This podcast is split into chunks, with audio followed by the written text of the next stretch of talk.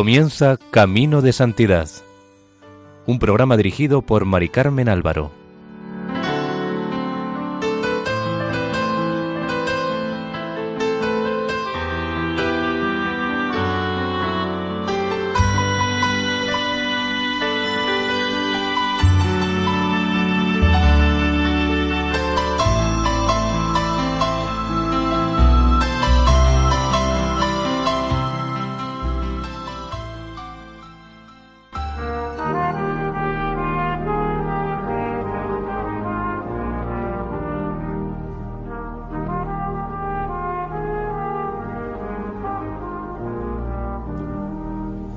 Sean bienvenidos al programa Camino de Santidad, elaborado por el equipo de Radio María en Castellón, Nuestra Señora del Lledó. Les invitamos a escuchar el capítulo dedicado a la Beata Mariana de Jesús.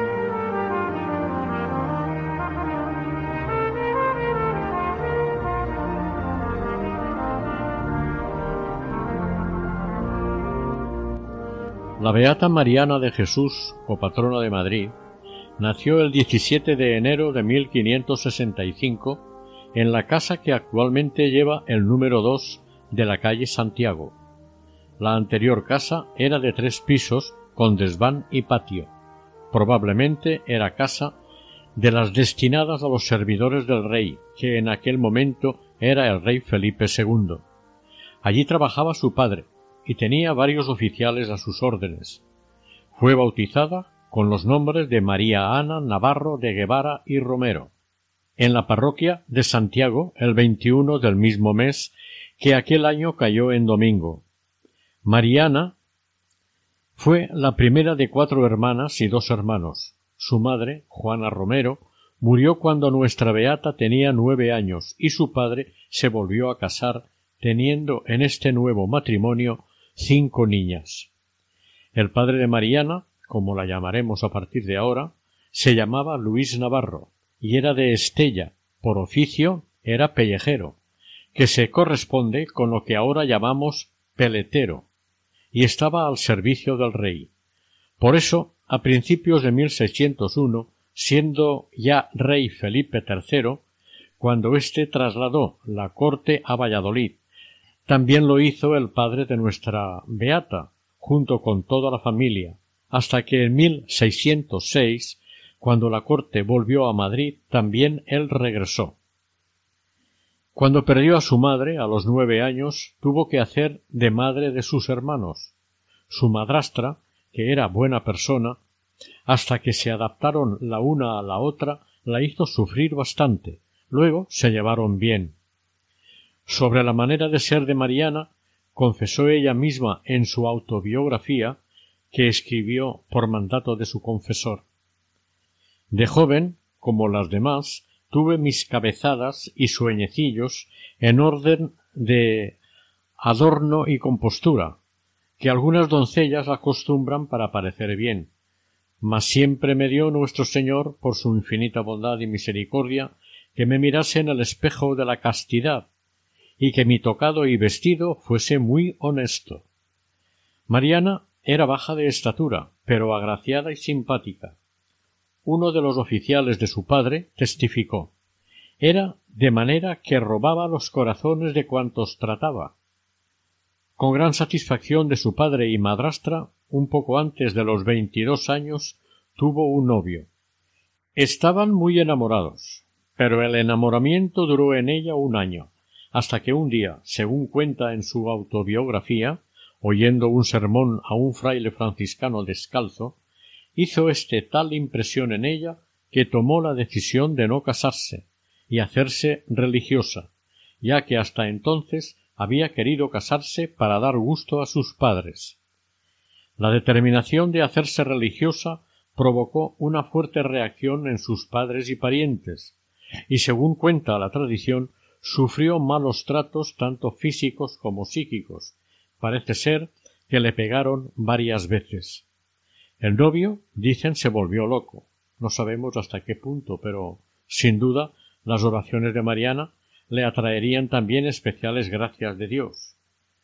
Dice sobre este asunto en su biografía Para librarme de todos, el remedio que Dios me dio fue que tomé unas tijeras y me corté los cabellos, porque así no me importunasen más. Y luego todos se volvieron contra mí, tratándome con aspereza y rigor, quitándome los vestidos que tenía de más importancia, y aun echándome a la cocina, y mostrando gran sentimiento de que no les hubiere dado ese gusto. Mas sabe nuestro Señor cuán imposibilitada estaba yo, porque cuando Dios llama de veras, ¿quién podría resistirse? Hizo voto de virginidad en la iglesia de San Miguel. En todas sus contrariedades al Señor no la dejaba sola, sigue narrando.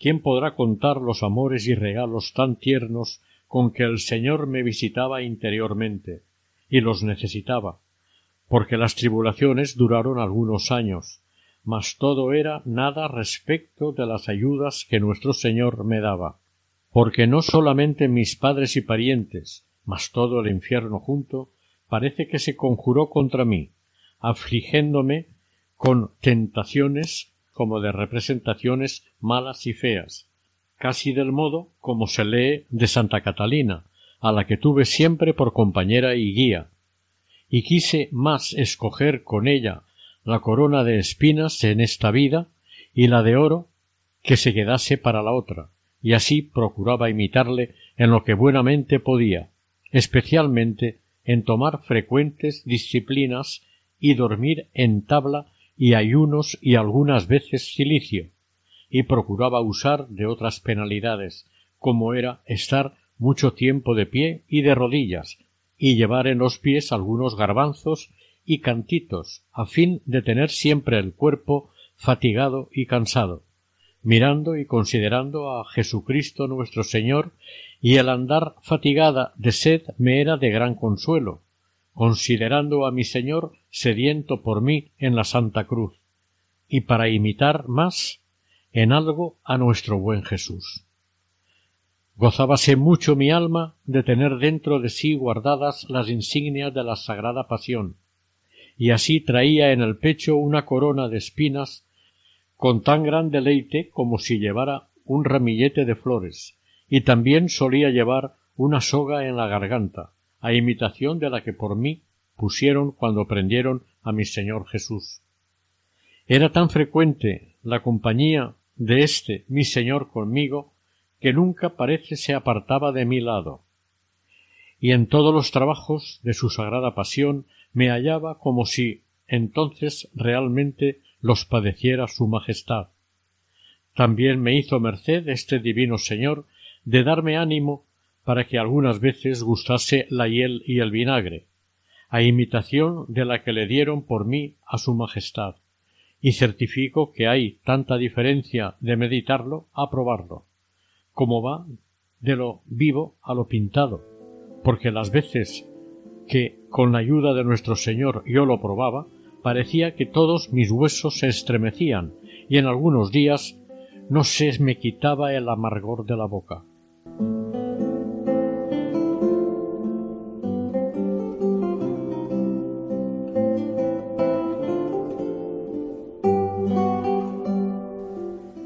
Se sabe que con los azotes manchaba de sangre las paredes de su alcoba, de manera que su hermana Francisca declaró que era preciso lavarlas muchas veces por el horror que causaban, lo cual enterneció a su madrastra, que decía a sus hijos admirada Esto no se hallará en vuestros aposentos. Mariana deseaba ser religiosa, pero fue rechazada en los monasterios a los que se dirigió, pero además sigue contando en su autobiografía. Me salí un día de casa de mis padres para irme a un convento de religiosas, el de Santa Clara de Ocaña, a algunas leguas de donde yo vivía, porque me decían que había allí una monja santa, y fui con ánimo de servir en aquel convento y hacer allí los oficios más humildes. Según había oído de algunas santas y leído, que determinaron a irse de casa de sus padres para servir mejor a nuestro Señor, y sin que nadie se lo impidiese, como se lee de San Alejo y otros. mas al fin temí el peligro, habiendo andado algunas leguas y considerando que al fin era yo mujer y muy débil, temiendo los peligros tuve por mejor y más seguro el volverme a casa de mis padres, mas siempre con la voluntad de llevar muy adelante mis santos intentos. Nuestro Señor me hizo muy grandes mercedes y favores, así como algunas graves enfermedades dando en ellas por su bondad muy grandes ganancias, así en paciencia y conformidad con su divina majestad, como con más íntima y cercana presencia suya, con la cual me eran las enfermedades de grandísimo consuelo, de manera que no las tenía por enfermedades, sino por grandísimos favores. Porque también de esta manera me tenía nuestro Señor más desocupada de compromisos y cosas exteriores que me impedían los interiores y espirituales ejercicios a que nuestro Señor me llamaba. Dejando aparte otras muchas enfermedades, haré memoria de dos por ser gravísimas y de mucha duración. La primera de estas fue que me sobrevino de repente una enfermedad en la que me dieron los santos sacramentos, el viático y santos óleos, los que recibí con grandísimo gusto y devoción. En el transcurso de la enfermedad, en los accidentes más apretados de ella, sentí en lo más íntimo de mi alma que nuestro Señor me decía con palabras suaves y amorosas si me alegraría de estar en la cruz. A lo que con gran consuelo y gusto respondí que de muy buena gana y que cuando merecí yo tan gran bien y favor que su Majestad me hiciese a mí indignísima. Para facilitar la comprensión de lo escrito por la Beata lo pasaremos al castellano actual. Dando gracias, Mariana se puso en la cama como pudo, colocó los brazos en cruz y sintió en la espalda una gran carga y dolor, y no parecía estar echada sobre sus espaldas, sino que le parecía como si tuviera una gran chepa. Se quedó tullida de pies y manos y pensaron que se moría, y estuvo muchos días que no podía dormir por más que lo intentaba. Además, en más de veinte días estuvo sin poder comer nada salvo un poco de caldo, y se encontraba tan bien sin comer que le hubiera gustado quedarse así siempre, si ésta hubiera sido la voluntad de Dios. Desde esta enfermedad se quedó sin gusto en la boca, lo cual lo tuvo como un gran favor y regalo de nuestro Señor, y muy grande y eficaz medicina contra la sensualidad. En lo más fuerte de esta enfermedad, su confesor le recordó en secreto que ella cumplía treinta y tres años, se lo dijo con admiración y misterio, ya que todo fue a una el cumplir la edad y el ponerla nuestro Señor en aquella cruz. Mariana estuvo varios meses sin poder mover todo el cuerpo, hasta el punto que le tenían que dar de comer. A esta cruz se añadía la de que los demás dudaban si era verdad que estaba tan impedida.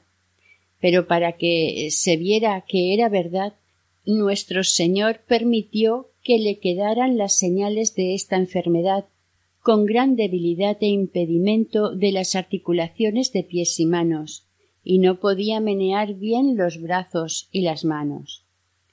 Después de unos dos años de estar más o menos bien, volvió a caer en cama de otra enfermedad semejante a la anterior, aunque esta vez sí que podía comer con las manos.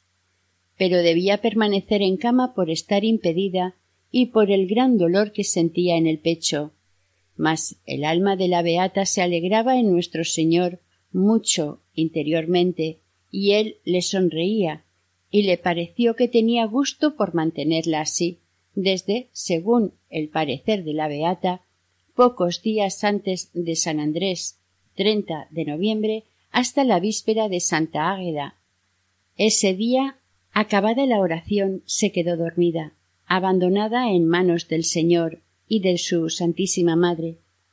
Pero como el Señor no duerme, la despertó a la hora que él la hacía levantarse anteriormente para alabarle. La enfermedad se había agravado, pero sintió en su interior que el Señor quería que se levantara sobre la cama.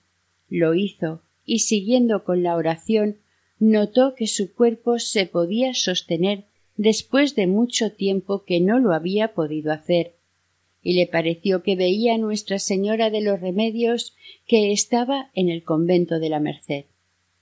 Mariana, al verse ligera, se levantó y se vistió. Luego subió la escalera hasta donde dormían sus padres y hermanas, y fue muy grande la admiración que causó en sus corazones, y la devoción y ternura con que lo celebraron al ver la maravilla que había hecho el Señor en ella, y Nuestra Señora de los Remedios, a la cual Mariana había visto, mientras hacía la oración, como ya hemos dicho. Ella y su madre se fueron enseguida a la iglesia del convento de la Merced a darle las gracias. La alegría que ella tuvo al entrar en la iglesia fue grande y se dirigió directamente al padre que la visitaba y confesaba algunas veces. El gozo del padre al ver aquella maravilla que el Señor había hecho en Mariana no se puede describir. Volvemos a tomar sus escritos recibí el Santísimo Sacramento del altar y de allí en adelante me quedó, en lugar de la enfermedad que tenía, una unción tan suave que parecía cosa celestial, y con este júbilo en mi alma que casi no podía atender a cosa de esta vida, sino con dificultad por el amor del celestial esposo. Me quedó también gran desgana de la comida y tenía dificultad para comer. Además, nuestro Señor me dejó gran dolor de cabeza, pero esto no me impedía la oración, ni tampoco recibir los grandes júbilos y alegrías que mi alma tan continuamente recibía de nuestro Señor, que sea por todo glorificado, que tantas mercedes me hizo y ha continuado su majestad sin yo merecerlo.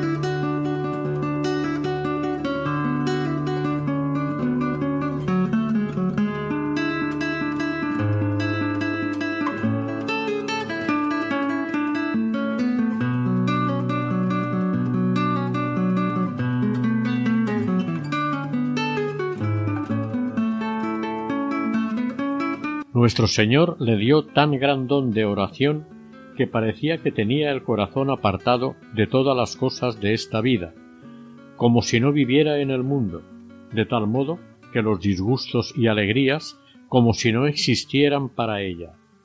También le sucedía estar en el confesionario con su padre espiritual, tratando algunas cosas de oración y de espíritu, y el Señor la tenía tan arrebatado el entendimiento y la memoria que no se daba cuenta de lo que el sacerdote le decía, por estar su alma totalmente en la presencia de Dios. Parece ser que desde los veintidós años hasta los treinta y tres fue su director espiritual el franciscano descalzo fray Antonio del Espíritu Santo, del convento de San Bernardino, que se encontraba fuera de la ciudad de Madrid, en lo que hoy es la calle de la Princesa. Su predicación es la que la llevó a ser religiosa, y él fue quien la sostuvo en la persecución que sufrió por parte de sus parientes. Pero elevada por Dios a la oración extraordinaria, él no la supo comprender y tuvo que dejarlo. Acudió a los jesuitas, y el que la confesó tampoco la entendió. Entonces fue al convento de los Mercedarios de la Virgen de los Remedios, donde hoy está la plaza Tirso de Molina, y providencialmente encontró al padre Juan Bautista del Santísimo Sacramento. Este padre mercedario, y luego fundador de los Mercedarios Descalzos, en proceso de beatificación, fue su director espiritual desde 1598 hasta su muerte en 1616 excepto los cinco años que estuvo en Valladolid. El padre le dedicó toda su atención, incluso la visitaba en sus enfermedades, no sin que esto levantase murmuraciones y hasta procuraron impedir que la visitase. Ella le obedecía en todo lo que le ordenaba. Le mandó escribir su autobiografía y Mariana se la dictó. Tiene dieciocho capítulos. En la época de Valladolid, de 1601 a 1606, se dirigió y después se carteó con el padre Andrés de la Puente, dominico. Bajo su dirección trabó íntima amistad con personajes de la corte como las duquesas de Frías, de Alburquerque o de Medina de Río Seco, y convirtió al caballero don Juan de Arce, quien más tarde se hizo dominico. El padre Juan Bautista del Santísimo Sacramento, antes de morir, alegando que estaba muy viejo, sesenta años en aquellos tiempos, y viviría poco, de hecho murió a los sesenta y dos, se la recomendó al padre Juan de San José, primer general de los mercedarios, descalzos, quien la trató muy duramente, obligándola, a pesar de sus achaques y de su vergüenza, a recorrer Madrid a pie o en burro, pidiendo limosna a sus amistades para el convento de Santa Bárbara. Ella obedeció heroicamente y llegó incluso a decir, cuando él estaba ausente, que echaba de menos sus mortificaciones. Por las muchas ocupaciones del padre Juan de San José, que no siempre la podía atender, también se confesó en bastantes ocasiones con otros que atestiguaron sus virtudes en su proceso de beatificación retomamos la autobiografía de la Beata. Habiendo estado un día recogida en oración de mucho recogimiento y silencio interior, me hallé llamada a la consideración, hoy diríamos meditación contemplación, de Cristo nuestro Señor, y fue en aquel paso en que acabaron de azotar a su Majestad, y me pareció que claramente le veía coronado de espinas y con la caña en las manos y estando mi alma compadecida y lastimada, advertí que llegó un mancebo de gran veneración y con gran reverencia se llegó a su majestad y le quitó con un lienzo la corona, y estaba yo mirando qué sería aquello, y vi que se me acercó y me la puso a mí. Esto sucedió poco antes que nuestro Señor hiciese conmigo aquella maravilla de levantarme de aquella enfermedad tan providente y aquel dolor de cabeza que tengo dicho, que me quedó por muchos días. Entendí ser aquella corona con la que se holgaba mucho mi alma.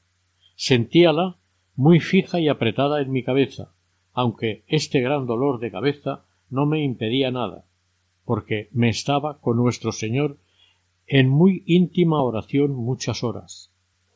De manera que era muy normal en mí estarme desde las tres de la noche hasta que era hora de ir a la iglesia, y allí también me estaba hasta muy tarde. Lo digo porque aligeró nuestro Señor las cargas del cuerpo, de modo que nada impedía, sino que parecía que estaba como insensible. Bendita sea la bondad de nuestro Señor, que obra estas y otras cosas en criatura tan ingrata como yo.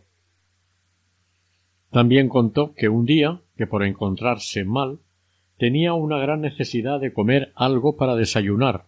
Tomó un poco de fruta y dio gracias a Dios por habérsela enviado tan a tiempo y tan en su sazón. Ella sintió que el Señor le respondía diciéndole quedaba por bien empleado el haberla criado para que la comiese ella.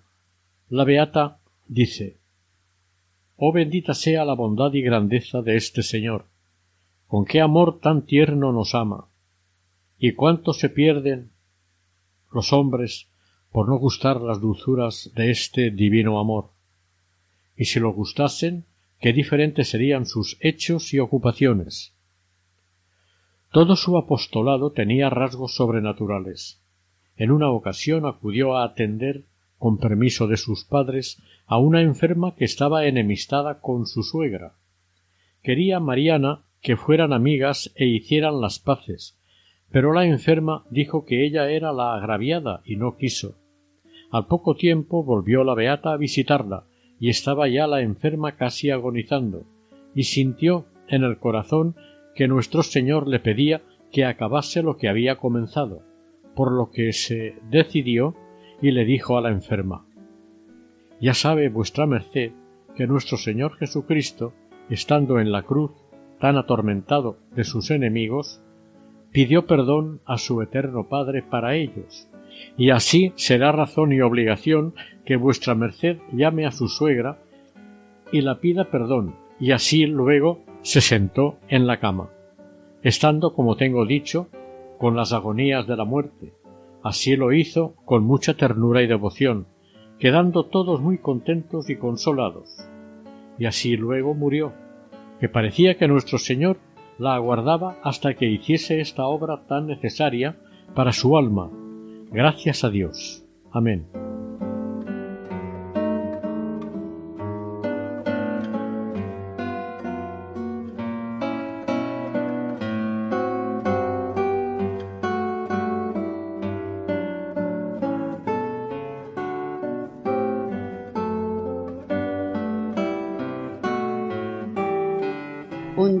Estando en Valladolid, el padre espiritual Andrés de la Puente le ordenó que fuera a visitar a un joven que estaba enfermo y era muy virtuoso. Este le dio a entender que el Señor le había dado deseos de ser religioso, pero que no se atrevía por miedo a su padre, ya que sabía que no le daría permiso. Pero como nuestro Señor lo quería para religioso, su padre murió y él se levantó sano. Cuando se levantó se descuidó y enfrió en sus buenos deseos, y el Señor le mandó otra enfermedad. El joven mandó a llamar a Mariana y le encargó que le hiciese decir unas misas. Con esta enfermedad el Señor le abrió más los ojos para llevar a cabo su deseo de que fuera fraile sin retardarlo. Cuando el joven estuvo bien otra vez, Mariana trató de enfervorizarlo y que pusiera por obra lo que había comenzado para ser fraile. Dios imprimió en él el gran don de la oración y también mostró Dios nuestro Señor su voluntad de que fuese religioso de la orden de Santo Domingo, por lo que Mariana se lo llevó al padre que la confesaba a ella, pero éste lo rechazó porque le pareció demasiado esbelto y mundano. Mas cuando Dios llama de veras al alma, lo exterior no lo puede impedir, por lo que nuestra futura santa, un tanto desanimada, se dirigió al Señor pidiéndole lo mejor que supo que llevase a efecto su obra, poniendo por intercesora a Nuestra Señora y a Santo Domingo, para que le recibiese por hijo suyo en la orden dijo Mariana que vio en espíritu al joven arrodillado delante del santo y que el mismo Santo Domingo le imponía su santo hábito. Se lo dijo esto al padre de la puente, pero no debió de creerla mucho, por lo que tuvo que recurrir de nuevo al Señor en la oración para que se lo hiciese ver al religioso, y el Señor la consoló y en espíritu le hizo ver que el joven sería religioso dominico como así fue, siendo un gran religioso y predicador. Su confesor contó que solía tener luz interior del alma en ciertas necesidades, como por ejemplo un día que estaba todo el convento en la iglesia y revestidos ya los sacerdotes para exponer al Santísimo. Pero cuando quisieron abrir el sagrario para sacarlo no encontraban la llave por ningún sitio. Un fraile se acercó a Mariana, que estaba allí, para decírselo, y ella, pidiéndole al Señor encarecidamente que apareciese la llave, le dijo al fraile, señalándole el sitio, que mirase en el rinconcito del suelo junto al altar mayor. Encontrándose la llave allí, sin que ella antes la hubiera visto ni sabido que estaba en aquel lugar. Al volver de Valladolid, con cuarenta y un años, empezó una nueva vida en Madrid. Ante todo empezó a vivir fuera de la casa de sus padres. Primero estuvo ocho meses en una posada, en la calle de Santa Catalina de los Donados, luego hasta su muerte en la plaza de Santa Bárbara. En esta plaza, junto a la carretera de Hortaleza, que sigue por la hoy calle de Almagro. Existía una ermita dedicada a Santa Bárbara, propiedad de la Hermandad de Santa Bárbara la cual adquirieron en 1606 los mercedarios descalzos y construyeron una magnífica iglesia y convento. Enfrente de la ermita había una casita donde se instaló Mariana hasta 1611, cuando una señora que había comprado el terreno la echó de malos modos. Entonces el superior del convento en construcción y confesor suyo, padre Juan Bautista del Santísimo Sacramento, le cedió la casita donde guardaban las herramientas, y ella, con limosnas, hizo una casita con algo de jardín cercado y un pequeño oratorio en el que por privilegio de Pablo V se podía celebrar misa y dar la comunión. Finalmente, en 1620 se trasladó hasta su muerte en 1624 a las habitaciones que le cedieron los frailes pegadas al convento con tres balcones a la iglesia sobre las capillas aunque no comunicadas por dentro con el convento. En estos dieciocho años no estuvo sola, tenía una criada catorce años más joven que ella, llamada Catalina de Cristo, que les servía sin salario, sólo porque la veneraba, pero tenía un carácter tan malo y tomó tal confianza que fue un verdadero tormento para Mariana. Por ejemplo, un día la hizo esperar sin abrirle la puerta durante largo rato y con mucho frío, porque no hacía lo que ella quería. Incluso la llegó a pegar varias veces. Mariana se quejó al señor y podía haberla despedido, pero el señor le contestó que la soportara, que estaba allí para labrarla, para forjarla. Varias veces había sido invitada Mariana por los frailes a tomar el hábito blanco de la merced como beata, ya que entonces la palabra terciaria no se utilizaba aún, pero le parecía que como llevaba vida de seglar le bastaba el traje negro sencillo que vestía. Pero un día fue la misma Virgen quien le ordenó que lo tomara. El jueves santo 4 de abril de 1613 fue el padre general personalmente a imponérselo en presencia de toda la comunidad. Al año siguiente, el 20 de mayo, fue también a Santa Bárbara el padre general para darle la profesión, la cual repitió el 7 de enero de 1624, tres meses antes de su muerte, ante el padre general de los descalzos, ya que en noviembre de 1621 los descalzos habían conseguido el decreto de separación. En el retiro de Santa Bárbara su horario normal era a medianoche tocaba la campana de los mercedarios a maitines y ella se levantaba y oraba al mismo tiempo que ellos. Luego se acostaba hasta las dos, volvía a orar hasta la hora que abrían la iglesia. Hacía una hora de meditación con la comunidad, oía las misas, comulgaba y estaba toda la mañana en la iglesia. A la hora de vísperas volvía a la iglesia y después de la meditación de la tarde de nuevo estaba en su aposento hasta que se acostaba en su cama de corcho con un madero como almohada, durmiendo poco tiempo. Sólo comía a mediodía y por la noche, y muy poco, muchas veces ayunando a pan y agua. No bebía entre horas ni siquiera en verano. El mercedario descalzo padre Pedro de la Madre de Dios decía que además de todo lo que padeció Sor Mariana por fuera, la ejercitó también Dios por dentro muchas veces, con aquellos desamparos y sequedades de espíritu que hieren en lo más íntimo del alma, causando en ella dolores más amargos y tristes que la muerte, según dicen los doctores místicos.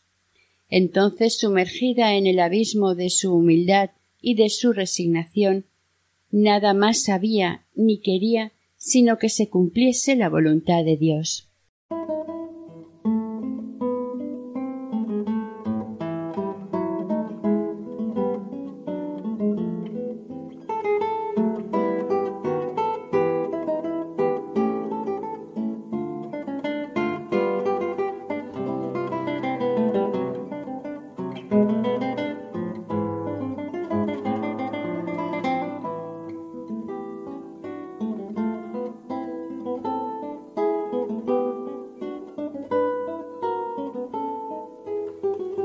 Como ya hemos dicho antes, la misma Catalina, su criada, la hizo padecer mucho, contradiciendo cuanto hacía, la tenía oprimida, sin dejarla hablar, sólo con quien ella le daba permiso o le caía bien. Ni siquiera a las hermanas de Mariana las dejaba entrar en casa.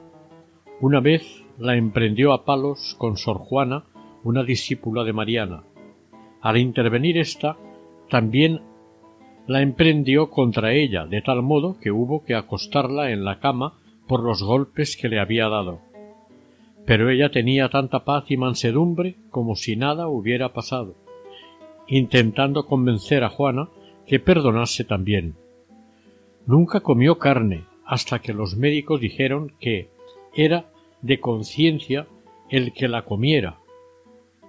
Entonces sus superiores le mandaron que la comiera por obediencia. Comía tan poco que era humanamente imposible subsistir con aquello. Además, muchos días a la semana ayunaba a pan y agua hasta que perdió la salud y las fuerzas, y sus confesores pusieron límites a sus ayunos. Las dos únicas horas que dormía por la noche. Lo hizo durante años en el suelo o en una tarima de tabla sin mantas ni sábanas, hasta que, por sus muchos achaques y frecuentes enfermedades, la obediencia la obligó a usar cama. Por si fuera poco, dormir en el suelo. A esto añadía los duros cilicios y frecuentes disciplinas que usaba.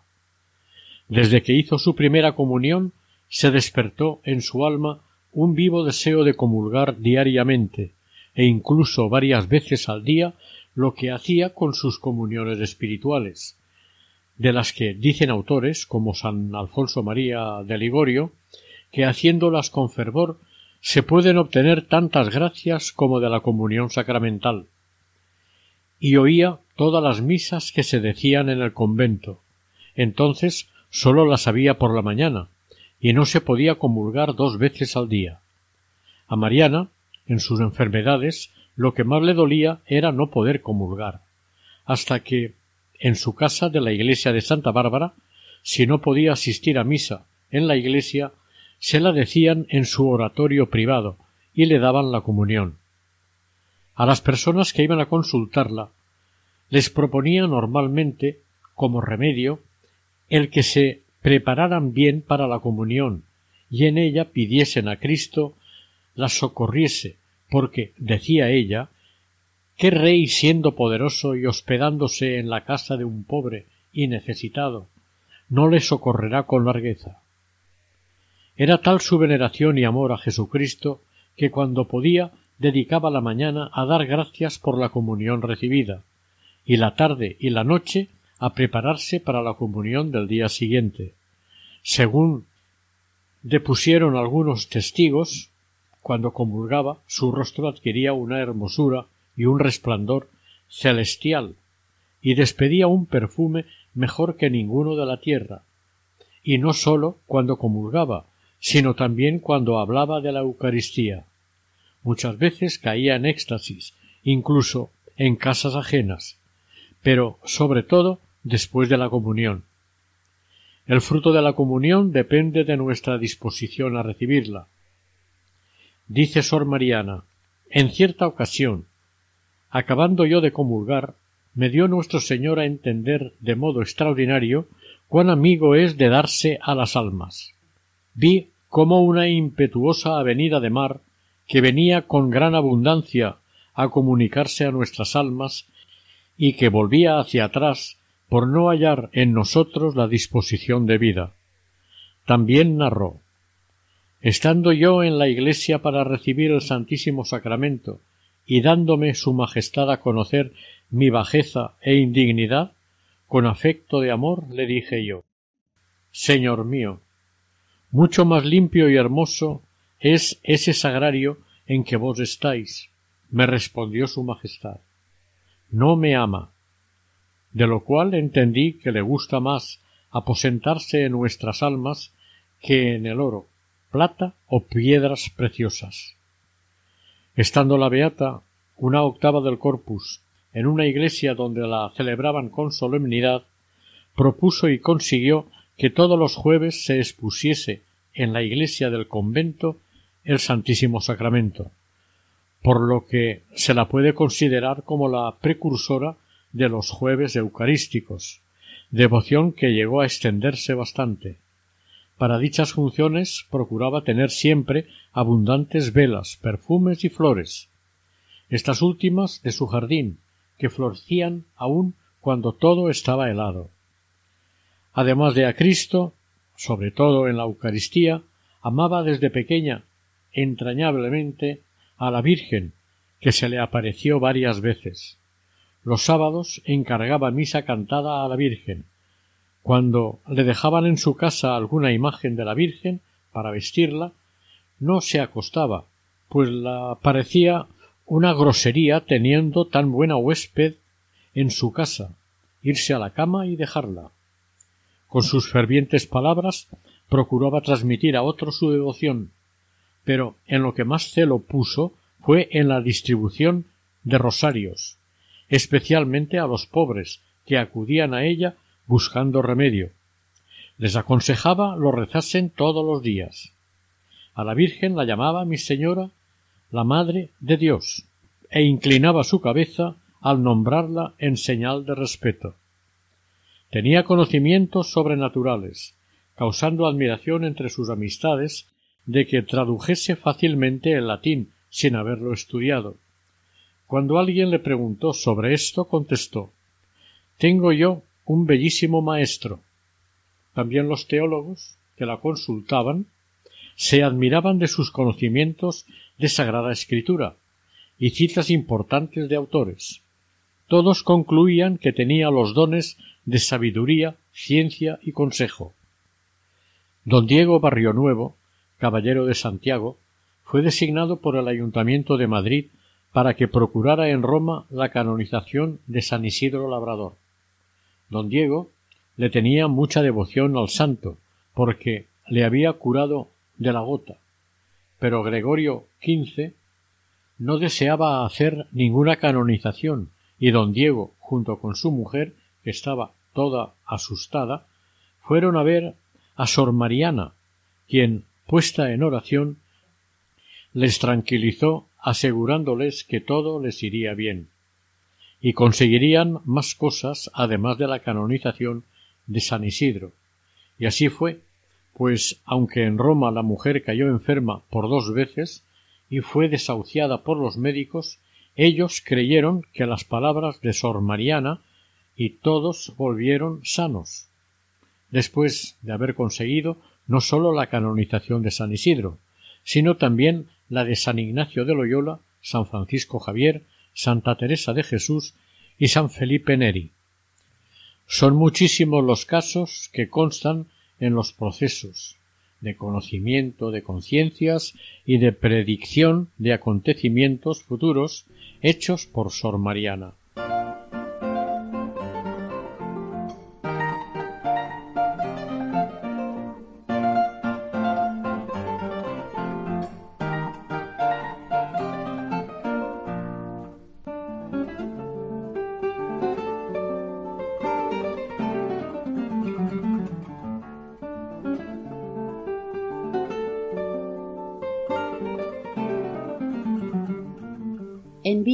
Hizo muchos milagros de los cuales sólo contaremos alguno por falta de espacio. Un niño de veinte meses, Juan Bautista Hernández Jalón, hijo único, enfermó de sarampión y se agravó hasta tenerlo todos por muerto, ya que ni se movía ni respiraba. Su ama de cría aconsejó a su padre pidiese al superior de Santa Bárbara, pariente y amigo suyo, lo enviase a Sor Mariana. Así lo hizo, mandándole su coche para que la recogiera, en el cual vino ella con su compañera Catalina. Se arrodilló ante la cama, hizo sobre su cara y cuello la señal de la cruz y empezó a hablarle al niño. Este al momento abrió los ojos y comenzó a moverse y a hablar. Ella se levantó y se fue diciendo a los padres que dieran muchas gracias a Dios. Al poco rato llegó el doctor Sepúlveda, uno de los más célebres médicos de la corte. Lo examinó y exclamó Este niño ha estado muerto y ha resucitado, con todas las señales de estar ya bueno. En el proceso testificaron los padres y el ama de cría. Para entonces los médicos ya habían muerto. El niño tenía doce años y estaba muy sano. Estando un día en la iglesia de Santa Bárbara, vio Sor Mariana entrar en ella a un joven vestido de estudiante, a quien nunca había visto. Esta llamó al padre Loaisa, que es quien lo depuso en el proceso para que fuese a confesarlo. Pero al acercarse al joven fue rechazado. Yo no he venido a eso, le dijo. El padre abochornado se dirigió a Sor Mariana. Esta llamó al supuesto estudiante, le habló, y él, compungido, fue a confesarse con el padre Loaisa. Era un religioso disfrazado que había huido de su convento. El padre Loaisa se puso muy contento por aquella confesión y quedó muy agradecido a Sor Mariana y a su don sobrenatural. Consta en las declaraciones de más de cincuenta testigos el constante fervor con que Sor Mariana procuraba sacar a las almas del purgatorio, para lo cual pedía limosnas a sus amistades a fin de encargar misas por ellas, encargándoselas particularmente a sacerdotes necesitados. También animaba en sus conversaciones a ser muy devotos de las almas del purgatorio, y si no podían dar limosnas para misas, que al menos oyesen algunas ofreciéndolas por ellas, que les aprovechan mucho. Al mismo tiempo, para aumentar la compasión por estas almas, contaba las rigurosas penas que padecen, aumentadas por el dolor de verse olvidadas de las personas de esta tierra, especialmente de las que más obligación tienen para con ellas. Y por el contrario, lo agradecidas que están a quienes les ofrecen sufragios y ruegan a Dios por ellas. Insistía igualmente en que rezaran oraciones y se hicieran obras pías indulgenciadas y las aplicasen por las almas del purgatorio. En abril de 1624 le dio a Sor Mariana una calentura muy alta con dolor agudo en el costado izquierdo, pero no salió de su boca un solo quejido. Su rostro reflejaba la paz y serenidad de su alma, que estaba gozosa de ver que se deshacía de la cárcel que la tenía prisionera. Rápidamente corrió por Madrid la voz de que estaba grave. Acudió a visitarla tal tropel de gente que hubo que poner guardas en la puerta. Hasta los reyes enviaron un mensajero interesándose por su enfermedad. Ella siguió recibiendo a muchas personas y las consolaba, Viendo que en breve fallecería, introdujeron un pintor en la habitación para que hiciera un retrato de ella, pero al darse cuenta dio tales muestras de rechazo que el pintor tuvo que irse. El sábado trece le administraron el viático y el diecisiete miércoles la extremunción. Tuvo todo el conocimiento hasta el momento de su muerte a las nueve de la noche como consecuencia de una afección pulmonar Tenía cincuenta y nueve años. Pidió la enterraran sencillamente, como religiosa, en el propio convento en el cual moría. En 1809 los franceses pusieron sus cuarteles en el convento e iglesia, se apoderaron de la urna de plata en la que estaba el cuerpo y éste fue echado entre unas esteras. A los mercedarios les permitieron entrar para recoger algunas cosas, envolviendo el cuerpo incorrupto en una sábana y lo descolgaron por la tapia del convento vecino de las Madres Carmelitas. El cuerpo de la Beata pasó por varios sitios antes de ser llevado en procesión el 16 de diciembre de 1939 al convento de las Madres Mercedarias de don Juan de Alarcón, cumpliéndose la profecía de la Beata cuando no la admitieron en dicha comunidad. No me quisisteis en vida, me tendréis después de muerta. Y allí se expone cada diecisiete de abril, fecha en la que se celebra su fiesta. Todos los diecisiete de mes se le dedica un culto especial. El sepulcro donde reposa en la actualidad fue regalado por la reina Isabel II. El 18 de enero de 1783 fue declarada beata por el Papa Pío VI. Era tal el fervor que la figura de Mariana despertaba entre el pueblo de Madrid que el ayuntamiento la declaró copatrona de la ciudad junto a la Virgen de la Almudena y San Isidro Labrador. El 8 de marzo de 2011 se abrió el proceso diocesano de canonización en la iglesia de las Mercedarias del convento Don Juan de Alarcón de Madrid. Si ya en vida Mariana había alcanzado gran renombre por su piedad y prodigios de todo tipo que se le atribuían, después de su muerte no hizo sino aumentar. Como por ejemplo cuando llovió en Madrid en épocas de fuerte sequía, como la que asoló a las dos Castillas en 1613 por sus favores o milagros y por su caridad con los desfavorecidos, es llamada Tesoro de la ciudad, Estrella de Madrid y Beata del pueblo.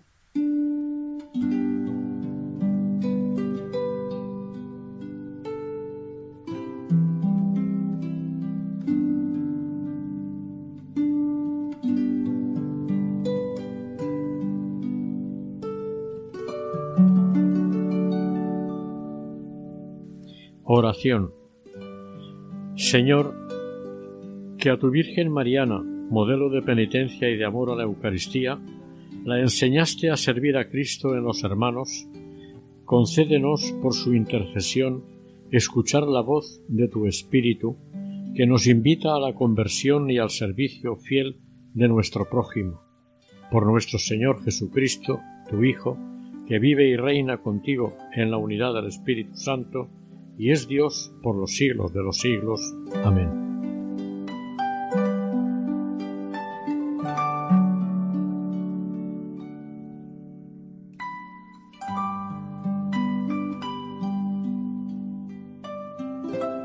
Hasta aquí el capítulo dedicado a la Beata Mariana de Jesús en el programa Camino de Santidad.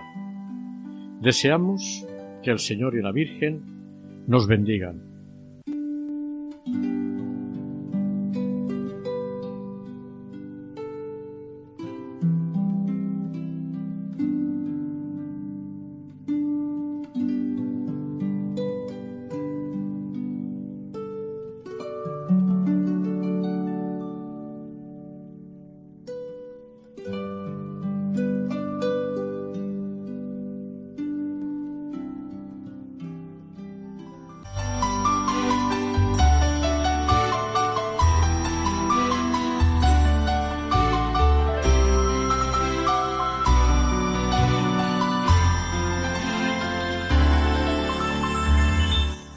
Camino de Santidad.